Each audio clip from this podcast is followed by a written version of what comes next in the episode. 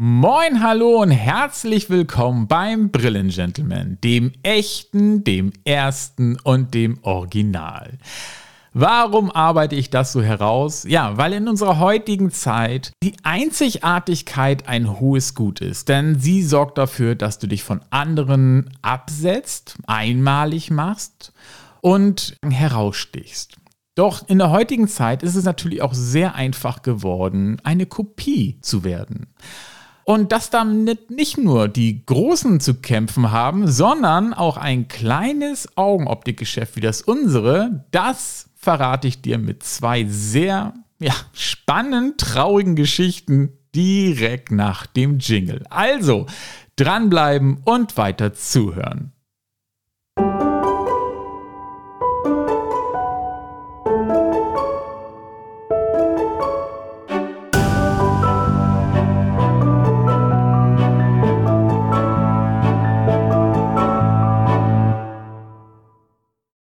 Plagiate sind ein echtes Ärgernis. Nicht nur für die Konzerne und Hersteller von Produkten, die kopiert werden und sich ähm, ja, billigen Fälschungen ausgesetzt sehen, die natürlich bei weitem meistens sich das einhalten und erfüllen, was ihr Originalprodukt anbietet. Es gibt natürlich auch genug Menschen, die gerne auf Basaren im Ausland genau diese Plagiate suchen, um dieses Gefühl dieser Marke haben zu können, obwohl sie sie sonst nicht kaufen würden, weil es zu teuer wäre. Und es gibt auch ganze Länder, denen man vorwirft, dass sie sehr, sehr gerne Plagiate herstellen, sozusagen Produktpiraterie betreiben. Aber so weit müssen wir gar nicht gehen. Es geht auch schon beim geistigen Eigentum los. Ähm, eine Idee, die kopiert wird, ist auch eine Kopie, ist ein Plagiat. Natürlich ist es immer schwer zu beweisen, ob derjenige nicht auch diese Idee hatte. Aber mitunter gibt es so Indikatoren, die verraten, dass derjenige sich da vielleicht nicht ganz so viele Gedanken gemacht hat. Wie bei der ersten Geschichte, die sich auch genau so bei uns ereignet hat. Denn kurz nach unserer Eröffnung stand auf einmal ein Filialleiter einer namenhaften großen Optikerkette bei uns im Geschäft.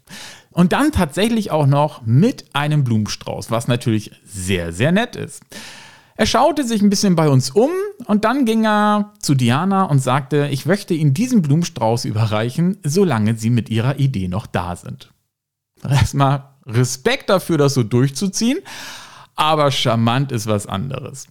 Es wird auch noch uncharmanter, wenn man dann auf einmal nach ein paar Jahren herausfindet, dass der gute Mann den Konzern, in dem er vorher gearbeitet hat, verlassen hat, um sich selber selbstständig zu machen mit einer Idee, die ja, vielleicht nicht zu 100% unserer ähnelt, aber schon sehr, sehr auffällig deutliche Parallelen besitzt. Also, das ist dann schon leicht frech, vielleicht auch einfach hilflos, weil man keine eigene Idee hat. Denn es ist natürlich immer einfacher, etwas, was andere Leute sich überlegt haben, zu kopieren, auch abzuändern, weil man meint, das ist noch besser, anstatt viel Zeit zu investieren, um überhaupt auf diese Idee zu kommen. Und da muss man sagen, unsere Philosophie, die wir haben mit der Regionalität, hat ja viel Zeit gekostet, viel Recherche gebraucht, um sich überhaupt so aufstellen zu können. Und dann ist es natürlich sehr einfach, sich als Kopie aufzustellen und gleich damit anzufangen, so die Früchte dieser Arbeit einzufahren. Aber wie gesagt, kann man nicht beweisen, aber die Parallelen sind schon sehr, sehr auffällig. Noch viel schlimmer finde ich, wenn man den Namen kopiert. Wir haben damals viel Zeit investiert und das ist auch genau richtig so, herauszufinden, ob die Namensidee, die wir hatten, tatsächlich schon irgendwie verbreitet ist. Ob die schon irgendjemand besitzt und irgendjemand vielleicht die Namensrechte dran sitzt. Das ist eigentlich auch etwas, das man unbedingt tun muss, wenn man sich für einen neuen Namen entscheidet. Egal ob jetzt für ein Produkt, für ein Geschäft, was auch immer. Und da ist man eigentlich dazu verpflichtet, eine echte Recherche zu machen. Man kann natürlich erstmal gucken, gibt es überhaupt noch die Domain? Das ist schon mal ein guter Indikator zu gucken, hat irgendjemand anderes das schon? War in unserem Fall nicht vorhanden, war noch frei, konnten wir alles nehmen. Dann tippt man einfach mal diesen Namen in eine Suchmaschine ein oder in verschiedene Suchmaschinen, weil die auch verschiedene Algorithmen haben, um die ganzen Treffer mal durchzugucken und zu sagen, ha, finde ich da irgendwas? Wenn man da auch nichts findet, dann ist man schon wirklich richtig gut unterwegs. Und der nächste Schritt ist dann, man geht auf die Internetseite des Marken- und Patentamtes und macht dort nochmal eine Recherche und guckt, ob da nicht irgendwo ein Markenname eingetragen ist, der genauso heißt wie das, was man jetzt selber machen möchte. Weil ansonsten kann es nämlich sehr, sehr gut sein, dass man sich schnell vor Gericht wiederfindet. Aber auch da war nichts. Also konnten wir mit gutem Gewissen unser Geschäft so benennen, wie wir es benannt haben. Und wir waren einzigartig, was, wie ich schon gesagt habe, ein hohes Gutes, gerade in der heutigen Zeit. Dann wäre natürlich noch richtig gut, diesen Namen, wenn du den dann hast und alles spricht dafür, dass du ihn nehmen kannst, dann natürlich auch noch zu sichern. Ne? Am besten als Marke. Das hatten wir auch vor. Das war tatsächlich auch eines, das wir sofort machen wollten, mussten dann aber etwas lernen. Und zwar, wenn du wie wir das Wort Brille in deinem Namen hast und bist ein Optiker, kannst du diesen Namen nicht als Markenname sichern lassen, weil das Wort Brille allgemeingültig in der Augenoptik ist und du darfst halt einfach anderen Leuten dieses Wort nicht sperren. Das ergibt natürlich Sinn, warum die Großen auf dem Markt einfach das Wort Brille nicht in ihrem Namen haben. Dadurch kannst du diesen Markennamen dann halt niederschreiben und sichern. Das war uns bis zu dem Punkt nicht bewusst. Nun gefiel uns unser Name aber so gut. Und wie gesagt, zu dem Zeitpunkt hatte kein anderer den, dass wir gesagt haben, okay, ist nicht weiter schlimm, verzichten wir drauf. Und dann gibt es noch eine zweite Möglichkeit, das als Wortbildmarke zu sichern. Das bedeutet eigentlich, du sicherst dein Logo, das du dir hast erstellen lassen oder das du selber erstellt hast. Und das haben wir dann gemacht. Dazu muss aber nochmal gesagt werden, das bedeutet aber auch, dass das Wort an sich nicht gesichert ist. Ja, das ist einmal ganz kurz nochmal so im Hintergrund. Wie gesagt, war die ersten Jahre nicht weiter schlimm. Doch ein paar Jahre später hatten wir auf einmal so einen Aha-Moment. Wir kriegten nämlich die Frage gestellt, ob wir zu einer Kette gehören. Und äh, wir so, hä, wieso? Nee, das verstehen wir nicht. Nie, wir sind ein Einzelgeschäft, wir sind keine Kette. Und dann sagte die Kundin oder der Kunde, ich weiß es gar nicht mehr genau, ja, ähm, ich habe im Internet geguckt und es gibt zwei Geschäfte von Ihnen. Ich so, hä? Nee, das kann nicht sein. So, natürlich selber geguckt und siehe da, es gab tatsächlich noch jemanden, der so hieß wie wir. Nur nicht ganz so wie wir. Denn wir haben vor unserem Namen ja noch das Die gesetzt, absichtlich. Und, was soll ich sagen, er nicht. Nun ist es so, dass man natürlich sagen kann, das war unabsichtlich, da hat jemand einfach geschludert. Nämlich in dem Punkt, dass er einfach diese Recherche, die eigentlich zum guten Ton gehört und die man machen sollte, so wie wir es gemacht haben, nicht gemacht hat. Man könnte auch sagen, er hat einfach dreist kopiert, hat sich angeguckt, was wir so machen, fand das gut, sah, wie erfolgreich wir sind und ist einfach auf den Zug mit aufgesprungen. Denn das ist ja auch nicht so unüblich. Ein schönes Beispiel habe ich im Internet gefunden, das betrifft die Firma Apple, die mit ihren i-Produkten zwischen 2000 und 2010 einen echten i-Hype ausgelöst hatten. Davor, von 1990 bis 2000, wurden gerade mal 33.000 Marken eingetragen, die mit einem I anfingen. Aber als dieser Hype um iPhone, iMac, iPod losging, haben viele gedacht, super, meinem Produkt gebe ich nochmal so einen extra Schuss Spannung und mehr Aufmerksamkeit, indem ich auf diesen i-Trend mit aufspringe und einfach ein i vor mein Produkt setze.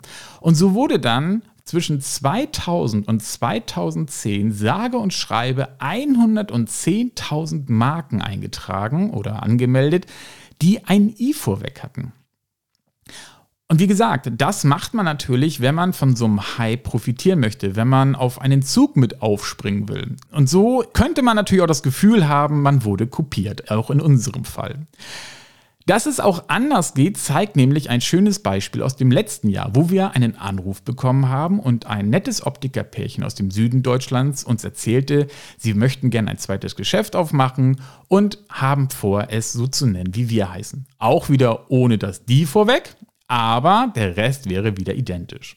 Und fragten uns nach unserer Meinung, was wir davon halten würden. Und wir haben dann gesagt, naja, wir sind schon mit dem ersten Klon unglücklich und wir wären noch unglücklicher, wenn das jetzt nochmal passiert. Und was soll ich sagen? Sie haben es verstanden. Sie waren so fair und haben ihr Geschäft nicht so benannt, weil bis zum heutigen Tage gibt es keinen Dritten, der so heißt wie wir. Und das muss ich sagen, auch da nochmal ein herzliches Dankeschön an die beiden, dass sie es nicht gemacht haben. Das ist wirklich sehr, sehr fair, das ist sehr respektvoll. Und ich glaube, es gibt einfach noch genug Wörter und genug kreativen Spielraum, um sich immer einen einzigartigen Namen zu machen. Denn es möchte doch nicht wirklich irgendjemand die Kopie von jemand anderem sein. Dazu muss man auch sagen, nach dem ersten Desaster habe ich auch so gut wie alle Domains, die nur so irgendwie klingen, wie wir heißen, alle gesichert. Es war echt ein Aufriss gewesen, kostet auch einiges an Geld, aber damit halt keiner auf die Idee kommt, da noch irgendeine ähnlich klingende Domain abzusichern, gehören die alle uns. Das gleiche habe ich auch so ziemlich mit allen Social Media Plattformen gemacht und auch immer wenn irgendwie was Neues auf den Markt kommt, wird sofort der Account gesichert, der so heißt wie wir, damit es einfach keine Trittbrettfahrer geben kann. Ist viel Aufwand, aber wie gesagt, man möchte doch irgendwie einzigartig bleiben. So viel zu diesen beiden Geschichten, die uns betreffen. Etwas habe ich aber aus diesen Geschichten gelernt. Und zwar, warum innovative Firmen dazu genötigt sind, immer wieder neue tolle Ideen auf den Markt zu schmeißen. Nämlich, um den Vorsprung und diese Einzigartigkeit, die sie hatten, so abzusichern. Und so geht es uns tatsächlich auch. Also nachdem wir jetzt mit der Regionalität etwas sehr Besonderes hatten und die ersten haben, die da so auf diesen Zug mit aufspringen und das auch machen, waren wir dann angehalten, uns neue Sachen zu überlegen, die weiterhin zu uns passen, die das, was wir tun, ergänzen, aber die weiterhin dafür sorgen, dass wir immer ein Stückchen die Nase vor den anderen haben. Und das ist tatsächlich etwas, das auch die Großen so machen. Ne? Es gibt immer ein neues Produkt, irgendeine spannende neue Sache, die dafür sorgt, dass man den Vorsprung vor seinen Mitbewerbern hält. Und ja, ich glaube, das ist das Einzige, wie man auch dafür sorgen kann, dass man einfach spannend und einzigartig bleibt. Weil die neuen Ideen werden ja wahrscheinlich auch wieder kopiert und die anderen wollen da mitziehen. Es ist ja einfach so. Wenn etwas richtig gut ist, gibt es genug Leute, die davon auch profitieren wollen. Da muss man ganz ehrlich sein. Das ist so, das wird sich nicht verhindern lassen. Das kann man in der Hinsicht nur abfangen, indem man weiterhin kreativ ist, innovativ ist und spannend bleibt. Ich hoffe, dass dir dieser Einblick gefallen hat und auch einmal so ein Verständnis dafür gebracht hat, was es bedeutet, Ideen nur zu kopieren, anstatt selbst kreativ zu sein. Ich hoffe, du bist kreativ und ich drücke dir die Daumen, dass deine Ideen nicht kopiert werden, sondern dass du damit einzigartig bleibst. Ich danke dir fürs Zuhören, sage Tschüss und bis bald. Dein Björn, der Brillengentleman.